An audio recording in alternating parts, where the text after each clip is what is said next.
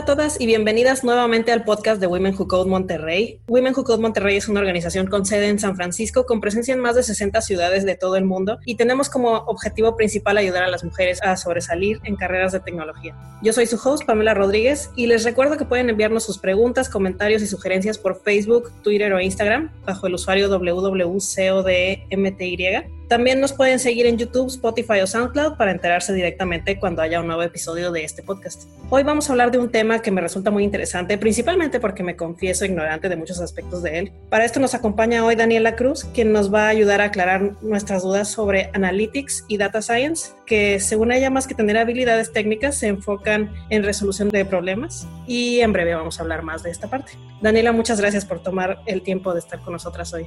Hola, ¿qué tal Pamela? Pues muchísimas gracias por la invitación al podcast. La verdad me entusiasma mucho participar en, este tipo de iniciativas que le sirvan a, mujeres en la industria, ¿no? Pues yo soy Daniela Cruz, soy cofundadora de Mansara. Somos una empresa, una consultoría que hace proyectos de Business Analytics y Data Science. Mucho de nuestro expertise está enfocado en resolver preguntas de negocios. Entonces tenemos como que mucha experiencia en temas de ventas, eh, diseño de productos, recursos humanos, por ejemplo, nos enfocamos más a las unidades de negocio, ¿no? Pues ya hemos tenido la oportunidad de trabajar con todo tipo de empresas, desde pequeñas, emprendedores, hasta grandes corporativos aquí en México, de todo tipo, ¿no? Entonces, poco a poco hemos ido creando nuestra propia metodología de trabajo conforme las experiencias y nuestro conocimiento, que pues está muy enfocada a resolver problemas, no más que hacer ciencia de datos. Muchas veces queremos mucho más enfocarnos en resolver problemas relevantes, que al final nuestro cliente diga,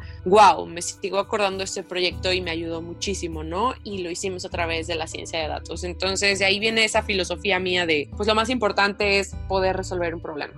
Y bueno, antes de entrar en cosas más específicas, ¿nos podrías aclarar de manera general a qué se refiere alguien cuando habla de data science? Pues mira, es, un tema pues muy discutido, ¿no? Y, hay, veces que las personas todavía pues se refieren a sinónimos o utilizan la terminología en temas abiertos. No hay un término correcto, digamos que es el proceso o diferentes procesos y metodologías que utilizamos para analizar los datos, ¿no? Entonces, como su nombre lo dice, es Data Science, entonces es la ciencia de los datos, ¿no? Entonces, más que nada a esto nos estamos refiriendo, ¿no? Como a estas técnicas, procesos que vamos a utilizar para analizar la información. Normalmente pues se suele confundir, por ejemplo, la clásica es con Big Data y bueno, pues Big Data básicamente lo que es es esta habilidad o capacidad que nos da las computadoras o, las diferentes tecnologías para almacenar muchísima información, ¿no? Entonces lo que hace Big Data o la conexión, por ejemplo, aquí con la ciencia de datos es que el Big Data eh, hace 15, 20 años que empezaron a mejorar la tecnología, empezó a almacenar toda esta información y de ahí viene la segunda parte que dicen, bueno, qué padre que ya tenemos toda esta información, que ya la podemos procesar, que ya podemos hacer muchísimas cosas, ahora hay que empezar a aprovecharla, ¿no? Entonces ahí es donde entró la ciencia de datos. Y la manera en la que se necesitaba analizar toda esa información, al ser muchísima, pues era a través de, de algoritmos, ¿no? Y de todas estas metodologías. Y ahí es donde entra la parte de los procesos. Cuando es tanta información y habiendo ya diferentes modelos matemáticos y obviamente pues, toda la parte estadística y todo esto, aquí es donde empiezan a congregarse todas estas, digamos, disciplinas que convergen en ciencia de datos. Entonces, hay muchísimas definiciones. La que yo podría decir es, son los procesos que utilizamos para analizar los datos, que incluyen la computación, digamos, la estadística y la experiencia. Y la experiencia puede ser en muchísimos rubros, pero digamos que son esas tres grandes disciplinas que entran en la ciencia de datos.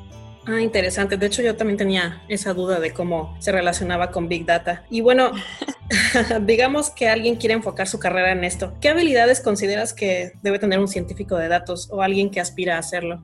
Pues mira, primero que nada, como es una disciplina muy, pues no, no, nueva, porque ya la verdad sí tiene, yo creo que unos 10, 15 años, pero realmente como que ya está masificada y ya realmente es requerida. Primero hay que desmitificar el hecho de que tienes que ser un matemático, un científico loco, un físico, o que tienes que ser un programador súper desarrollado. Todo eso obviamente favorece, ¿no? Y, y nos ayuda, pero un científico de datos más que nada tiene que tener las ganas de ser un científico de datos. Y Y, la razón es porque no es como una carrera tradicional, ¿no? Que puedas ir a la universidad, que haya materias preestablecidas, sino como que tú mismo vas creando tu perfil de científico de datos. Entonces, tienes que tener la capacidad de ser curioso y de saber, digamos, aprender por cuenta propia. ¿Por qué? Por lo que te digo, ¿no? O sea, no hay una carrera o no hay un proceso que diga, si haces todos estos pasos vas a ser un científico de datos, ¿no?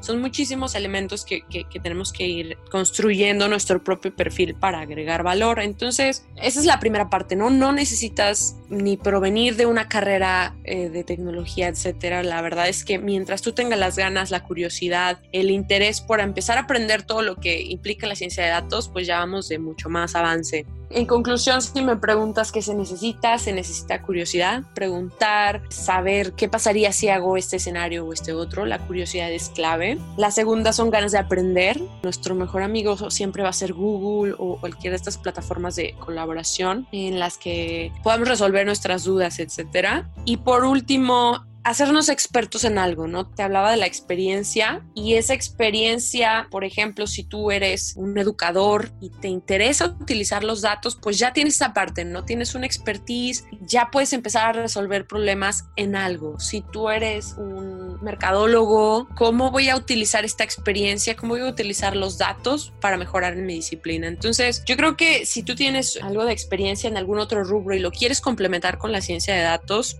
híjole, es como que el mejor escenario, ¿no? Es la mejor manera de, introducirse a esta profesión hoy en día. Y bueno, si entonces las habilidades técnicas no son al 100 tan importantes, aparte de la curiosidad, yo imagino, ¿hay alguna otra habilidad que, te, que necesites desarrollar o que te ayude para introducirte al campo? La parte técnica no, no, significa que no la necesites, pero digamos que para introducirte al campo es más estas ganas de aprender, apertura de mente, digamos, ¿no? O, esta resiliencia, si le quieres decir. En la ciencia de datos, como te platicaba, es un proceso, ¿no? Entonces, eh, es estar constantemente iterando y encontrándote problemas y topándote paredes. Entonces, es esta capacidad de estar dispuesto a aprender, a probar, a encontrar nuevos caminos, a que tu lo vayas haciendo cada vez más grande, ¿no? Entonces, pues yo creo que debe ser resiliencia, esa capacidad de tú poder resolver las cosas por tu cuenta o, o ser abierto para encontrar manos que te ayuden, ¿no? Entonces, yo creo que ahorita en la ciencia de datos, la gente que está llegando más lejos o la que está avanzando más rápido como profesionista es aquella que se conecta y es aquella que o crea una comunidad o que está abierta a conocer, a estar constantemente aprendiendo. Yo creo que eso es primordial o el que yo daría a alguien que quiere introducirse al ramo. Ah, ok. Entonces, volviendo un poco a lo que mencionaba al inicio del programa, cuando dices resolución de problemas, ¿qué, qué tipo de problemas resuelve el Data Science?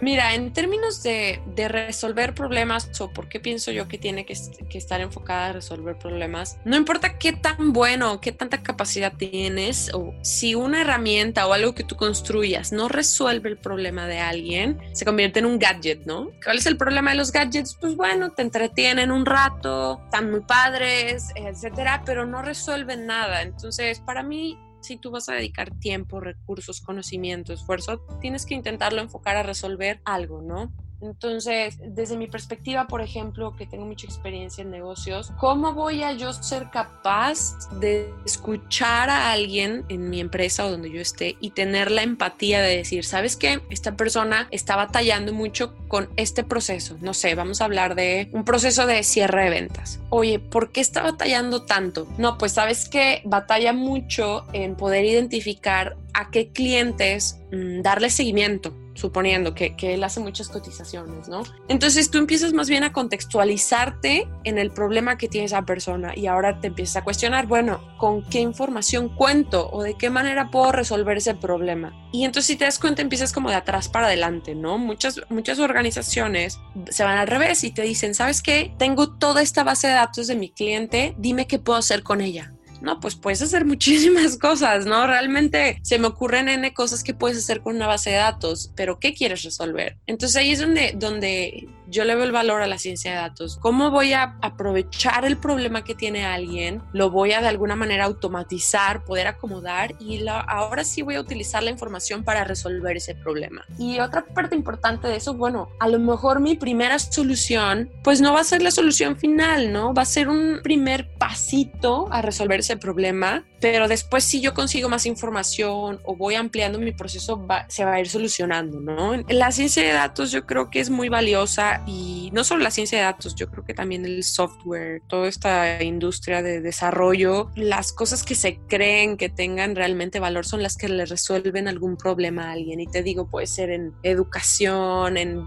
en negocios, en salud, por ejemplo, en el área de salud. Es impresionante lo que están haciendo eh, algunos científicos de datos en detectar enfermedades, prevenir cáncer y todas esas son cosas que ya están pasando, ¿no? Y que están pasando en México y que la gente empezó con un problema como, oye, ¿cómo puedo prevenir el cáncer de mama? Y ahora sí, empezó a buscar la solución que necesitaba para eso. Entonces, eso es un poquito como que de la perspectiva o lo que quisiera dejarles, ¿no? De que hay que enfocarnos en el problema y una vez que tengamos esa empatía, dedicar recursos a resolverlo. Muy interesante todo lo que nos compartes y ya para finalizar, ¿tienes algún último consejo que le quieras dar a las personas que nos escuchan? ¿Algo que te hubiera gustado que te dijeran a ti al inicio de tu carrera? Hay dos, dos consejos. Uno va a ser como más de soft skills y el otro de hard skills, ¿no? En la parte de soft diría la empatía. Creo que cuando tú conoces algún proceso o sabes ciencia de datos o sabes algo que a lo mejor no es tan común, puedes dejar de perder esa sensibilidad con las personas y de decir yo sé la respuesta o yo sé la solución y no, al contrario, hay como que a ponernos en el rol del, del usuario, de quién va a utilizar nuestras soluciones y preguntarles cómo les podemos ayudar, de qué manera eh, la información que yo le voy a dar le va a hacer la vida más fácil o le va a hacer su trabajo más fácil. Yo creo que primero que nada es la empatía, lo que tenemos que desarrollar. Eso es algo que a lo mejor al principio me hubiera ahorrado un par de problemas, ¿no? Y en la parte de las habilidades técnicas, a lo mejor yo creo que es no desesperarnos. Como al ser una profesión muy sexy o muy de moda, como que empezamos a ver estos casos de estudio y pensamos que necesitamos un doctorado y que necesitamos ser el mejor y el más top. Y no, la realidad es que empezando, experimentando nosotros, probando, tomando cursos, es como cada vez nos vamos haciendo mejor, ¿no? Yo soy mercadóloga de profesión y digamos que en un periodo de pues, cuatro o cinco años poco a poco he construido mi currículum tanto a través de proyectos como de aprendizaje para ir más o menos llegando a donde yo quiero estar, ¿no? Todavía me falta mucho camino en el área técnica. Programar para mí, pues como no es mi background, he batallado. Yo creo que el, el tip que puedo dar es no, no desesperarnos, poco a poco ir desarrollando esas habilidades y, y entender que no necesitamos saber todo para empezar a resolver problemas con los datos.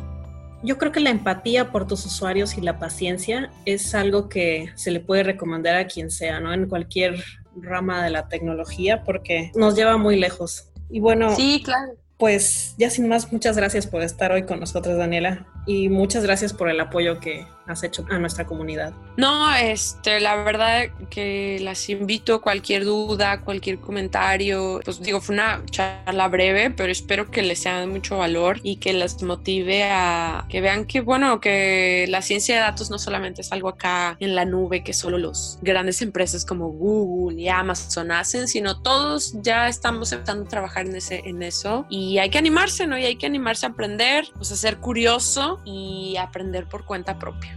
Sí, sobre todo eso, aprender por cuenta propia les recuerdo a todos que pues no nos dejen de compartir sus preguntas si las tienen al respecto de este tema o de contactarnos para unirse al programa también si les interesó mucho el tema que discutimos hoy con Daniela y quieren saber más sobre ello, no dejen de hacérnoslo saber y quizá amerita un programa distinto sobre la misma temática. También les recuerdo que pueden iniciar una conversación con nosotras en cualquiera de nuestros canales de redes sociales. Nos encuentran como www.codemty en Twitter, Instagram y Facebook y nos pueden seguir la pista en YouTube, SoundCloud y Spotify. Nos escuchamos en el siguiente programa. Hasta entonces.